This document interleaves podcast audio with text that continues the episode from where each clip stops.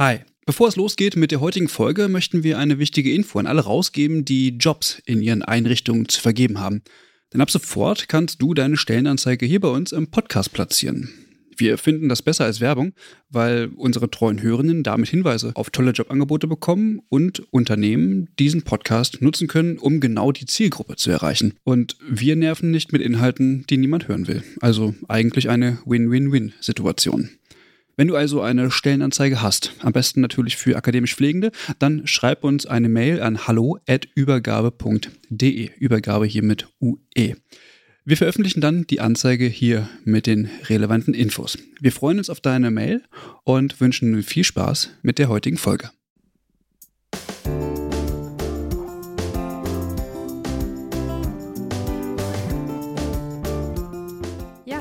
Und willkommen zu einer neuen Folge, Folge 19 diese Woche schon. Wir sind heute wieder zu zweiter. Hi Caro. Hi. Ich bin Clara und wir beschäftigen uns heute hauptsächlich mit einem ja, sehr aktuell viel diskutierten Thema der einrichtungsbezogenen Impfpflicht. Aber ja, Caro, jetzt gibt es erstmal eine doch schöne Nachricht, mit der wir in die Folge starten.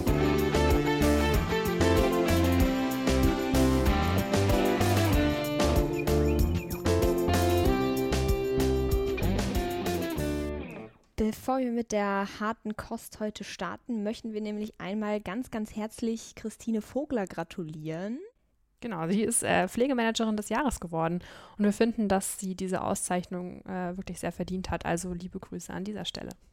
Genau, liebe Grüße auch von mir. Der Preis der Pflegemanagerin oder des Pflegemanagers des Jahres ist ein Preis des Bundesverbands Pflegemanagement in Zusammenarbeit mit äh, Springer Pflege.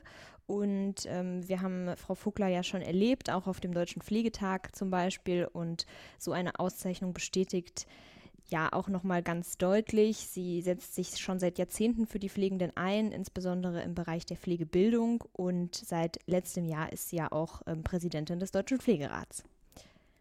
Ja, wir haben es ja auch schon mal erwähnt. Wir finden, Frau Vogler ist auch wirklich präsent, äh, gerade in den allgemeinen Medien und zunehmend häufiger auch bei Talkshows zu sehen, wo sie dann Statements abgibt, die dann auch bei ARD oder der ZDF in den Nachrichten ausgestrahlt werden. Also es ist durchaus spürbar, dass sie sich für uns Pflegende einsetzt und dass es da jemanden gibt, der ja auch sichtbar ist. Und das hat nun auch der Verband anerkannt und hervorgehoben, dass sie hervorragende Positionen im gesamten Spektrum der Pflege und auch im Pflegemanagement einnehmen kann. Und dass sie sich eben für das Thema Pflege in der Politik oder dass sie das Thema Pflege in der Politik platziert und das Ganze mit ihrer Person vertritt.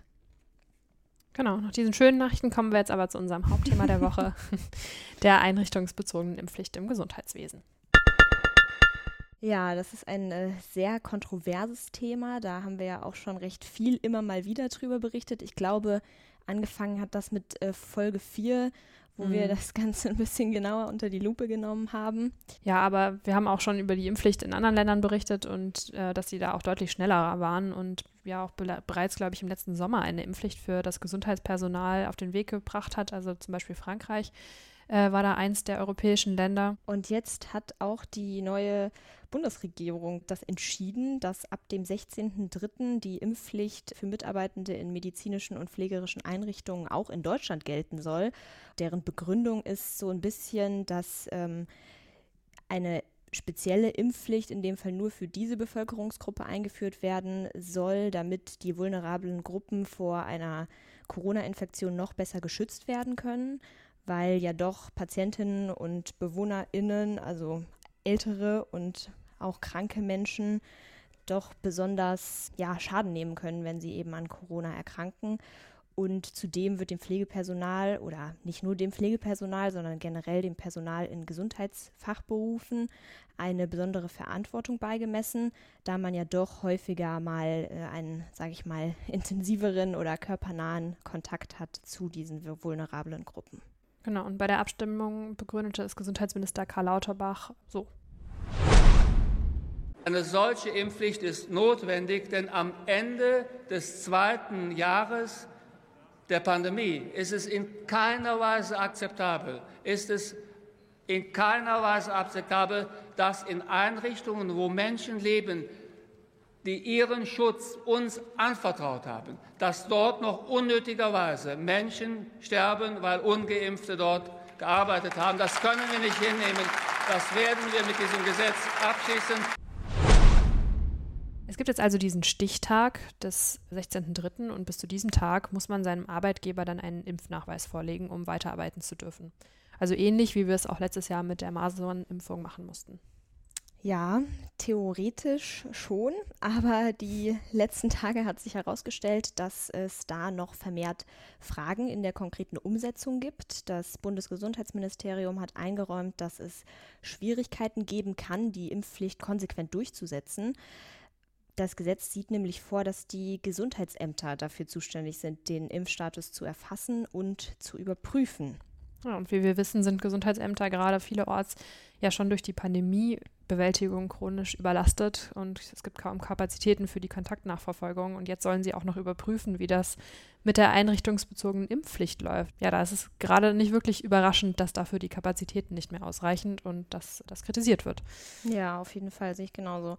Und das Gesundheitsministerium sieht das jetzt äh, auch genauso. Also sie haben sich das jetzt quasi eingestanden und geäußert, dass das entsprechend zuständige Gesundheitsamt nun die Entscheidung über ein Tätigkeitsverbot oder auch Betretungsverbot der jeweiligen Einrichtung dann aussprechen kann, wenn kein Impfnachweis vorliegt bei den entsprechenden Mitarbeitenden. Und bis das Ganze passiert ist, weil Gesundheitsämter das wahrscheinlich nicht von heute auf morgen alles überprüfen können, wie wir ja gerade schon festgestellt haben, also bis das passiert ist, dürfen die Betroffenen dann weiterarbeiten. Die Gesundheitsämter müssen nämlich jeden Einzelfall natürlich überprüfen und ja, es wird insgesamt davon ausgegangen, dass das bei ungefähr 5 bis 10 Prozent der Fall sein wird, wo es eben keinen eindeutigen Nachweis gibt. Und ja, sodass das schon einen erheblichen Arbeitsaufwand erstmal bedeuten kann. Insgesamt, so lässt sich beispielsweise aus einer aktuellen Blitzumfrage des Deutschen Krankenhausinstituts ableiten, diese Blitzumfrage wurde Ende Januar gemacht, dass die Impfquote unter Beschäftigten im Gesundheitswesen wesentlich höher liegt als im Bevölkerungsdurchschnitt. Also in der Umfrage wurden 246 Krankenhäuser befragt und es kam raus, dass im Schnitt 90 Prozent der Beschäftigten in patientennahen Bereichen mindestens zweimal gegen Corona geimpft sind und in der Pflege liegt der Anteil sogar bei 95 Prozent. Und trotzdem übt auch die DKG, also die Deutsche Krankenhausgesellschaft, die die Umfrage beauftragt hat, Kritik an der einrichtungsbezogenen Impfpflicht. So rechnen auch selbst fast die Hälfte der Krankenhäuser, die eine hohe Impfquote von 95 Prozent haben, mit personellen Einschränkungen durch eben dieses Gesetz. Und deswegen fordert äh, die DKG vor allem Rechtsklarheit und eine einheitliche Umsetzung und dass auch im gleichen Maße dann über eine allgemeine Impfpflicht diskutiert würde. Dr. Gerald Gaas, er ist der Vorsitzende der DKG, findet es nämlich langsam sehr schwer zu begründen, warum wieder nur die Mitarbeitenden im Gesundheitswesen ihrer gesellschaftlichen Verantwortung nachkommen müssen, alle anderen aber erstmal außen vor sind. Und als, ja, als Ergebnis regt die DKG an, dass man zunächst erstmal die Fristen anpassen sollte, weil eben diese konkreten Fragen der Umsetzung derzeit noch unklar sind. Diese Meinung unterstützt auch der BPA, also der Bundesverband privater Anbieter sozialer Dienste. Und äh, der BPA fordert, dass es in den nächsten vier Wochen auch eine Entscheidung der Politik zur allgemeinen Impfpflicht geben muss. Es wird dort betont, dass das Ziel dieser Impfpflicht, also insbesondere die pflegebedürftigen Menschen vor einer schweren Erkrankung zu schützen oder auch vor dem Tod zu schützen, dass dieses Ziel ins Leere läuft, wenn BewohnerInnen, BesucherInnen und der Rest der Bevölkerung ungeimpft bleiben dürfen. Ja, aber die Umsetzung ist halt eine Sache, aber bei dem Thema wird ja auch noch über andere Dimensionen diskutiert. Und es gibt ja auch allgemein die Frage danach, ob die einrichtungsbezogene Impfpflicht der richtige Weg ist, ob Pflegende sich dadurch impfen lassen und was dann mit denen passiert, die sich nicht impfen lassen. Ob sie dann eben aus dem Beruf aussteigen oder ob ähm, man sie ausschließt, ob es äh, eben nur ein temporäres Arbeitsverbot gibt. Also das sind alles so Fragen, die jetzt je näher die Impfpflicht kommt, äh, doch stärker diskutiert werden. Ja, und vor allem auch Fragen, die man jetzt zu dem Zeitpunkt noch nicht äh, abschließend beantworten kann, was das Ganze mhm. irgendwie sehr äh, diskutabel macht. Gesundheitsminister Lauterbach vertritt hier eine ganz klare Meinung. Er hat sich in einem Interview mit der FAZ geäußert und äh, hat gesagt, dass er die Motive ungeimpfter Pflegekräfte nicht verstehen kann.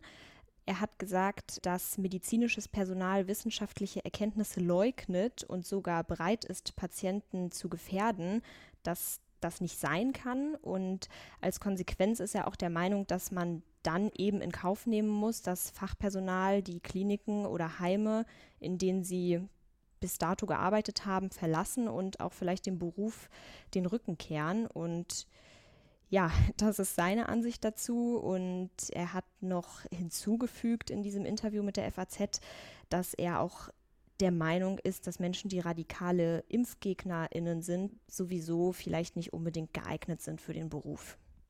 Ja, sehr eindeutige Haltung, die Lauterbach hier vertritt. Der DBFK sieht das Ganze ein bisschen anders und zeigt sich über diese Aussage doch sehr empört. Christel Bienstein, die Präsidentin des DBFK, bezog in einer Pressemitteilung am Montag dann Stellung und ähm, ja, sieht die Verantwortung für das Problem, dass sich eben nicht alle Pflegenden freiwillig impfen lassen wollen, doch dann eher in jahrelang verfehlter Pflegepolitik. Die Politik habe jetzt nämlich sehr viele Jahre, um der Personalnot entgegenzuwirken, mangelnde Qualifikationen von Pflegenden hingenommen und so auch aktiv zu einer Deprofessionalisierung des Pflegeberufs beigetragen. Und sich jetzt über fehlende wissenschaftliche Kenntnisse zu beschweren, aber gleichzeitig nicht für die Akademisierung und auch die Professionalisierung der Pflege zu sein, sei grotesk ihrer Meinung nach. Ja, eine Haltung, die, so finde ich, jetzt nochmal ein ganz neues Argument in diese Debatte bringt. Ähm, neben persönlichen Bedenken liegt die Ursache, die Impfung abzulehnen, dann womöglich dann eben auch in einem fehlenden wissenschaftlichen Verständnis. Und wir sehen, es ist eine sehr, sehr multidimensionale Debatte und es dreht sich sehr stark natürlich um die Befürchtung, dass durch die Impfpflicht wichtiges Gesundheitspersonal verloren geht. Ja, und das ist ja auch das, was medial so ein bisschen aufgebauscht wird, ob dann Pflegepersonal oder Gesundheitspersonal fehlen wird. Und da gibt es auch noch eine andere Seite, sage ich jetzt mal. Es gab in den letzten Wochen eine Fake-Kampagne, die gerade diese Ängste so ein bisschen nochmal verstärkt hat. Vielleicht haben es ja auch einige mitbekommen. Das war auch groß auf jeden Fall bei Twitter äh, immer wieder mal diskutiert. Also zum Hintergrund. Der Bautzener Anzeiger hat auf zwei Seiten Stellenanzeigen vermeintlicher oder besser gesagt Stellengesuche vermeintlicher ungeimpfter Pflegekräfte und Menschen aus dem Gesundheitswesen geschaltet, die eben wegen der Impfpflicht jetzt einen neuen Job suchen. Und ja, Andreas Rausch, der ist äh, Journalist beim RBB, ist dem Ganzen auf den Grund gegangen und hat mal exemplarisch aus dem Bautzener Anzeiger versucht, die Menschen hinter den Anzeigen zu erreichen. Und das Ergebnis war, das hat dann äh, doch, glaube ich, den einen oder anderen verwundert, er hat kaum jemanden hinter den Nummern erreicht. Und die Nummern waren größtenteils nicht vergeben. Zwei Personen, wenn ich das richtig in Erinnerung habe, waren es, glaube ich, zwei, nahm das Telefonat an. Also da scheint es äh, zumindest schon die Nummer zu geben. Aber diese Personen wollten dann nicht mit ihm sprechen und haben aufgelegt. Ja, und das Ganze ist auch nicht nur im Bautzner Anzeiger äh, gewesen, diese Stellengesuche der anscheinend ungeimpften Pflegekräfte, sondern auch in anderen Zeitungen. Tatsächlich mehrere Seiten, wo das einfach abgedruckt war. Und Andreas Rausch hat ein Interview beim Deutschlandfunk gegeben und dann fand ich das ganz spannend, weil die Journalistin hat ihn dann noch gefragt, was er denn denkt, ob das eine organisierte Organisation ist oder was dahinter steckt. Und er geht davon aus, dass Menschen dieses Jobgesuche-Format äh, absichtlich und verabredet nutzen, um der Gesellschaft zu vermitteln, dass Pflegende bald nicht mehr arbeiten werden und dass dann das natürlich Probleme für die gesamte Gesellschaft bedeuten würde, wenn dieser Gesundheitsbereich komplett zusammenbrechen würde. Ja, und ich glaube, das war ja auch das, was viele so schockiert hat äh, an dieser Nachricht und an dieser Recherche, ähm, die Systematik, die dahinter steckt. Und er spricht da ganz konkret, er ist da nochmal ein bisschen in die Tiefe gegangen von Absprachen, die eben in Telegram-Gruppen vor allem getroffen werden, die sich dann eben für solche Anzeigen, für so ein Anzeigen-Bashing, Bombing, wie man es nennen mhm. will, ähm, verabreden. Und ja, das eben, um genau die Politik äh, zu beeinflussen oder beziehungsweise der Gesellschaft schlussendlich ein, ein Bild vorzugaukeln, äh, dass es diesen Notstand dann bald geben wird. Genau, und so ein bisschen als Signal an die Politik, dass die Impfpflicht vielleicht doch noch gekippt werden sollte. Ja, wir empfehlen euch auf jeden Fall, das Interview von Deutschlandfunk, was wir gerade erwähnt haben, anzuhören. Das dauert auch nur fünf Minuten, also ist nur ganz kurz und zeigt wirklich nochmal ganz deutlich, was da gerade los ist. Äh, er kann das natürlich ein bisschen äh, detaillierter und besser erzählen, als wir das jetzt konnten, weil er natürlich die Recherche selber gemacht hat. Ähm, wir verlinken es euch in den Show Notes und hört da gerne mal rein. Ansonsten bleibt uns eigentlich nur noch zu sagen, bis zum nächsten Mal und äh, wie immer dürft ihr gerne kommentieren oder bei Spotify und Apple Podcast auch den Podcast bewerten und wir freuen uns aufs nächste Mal.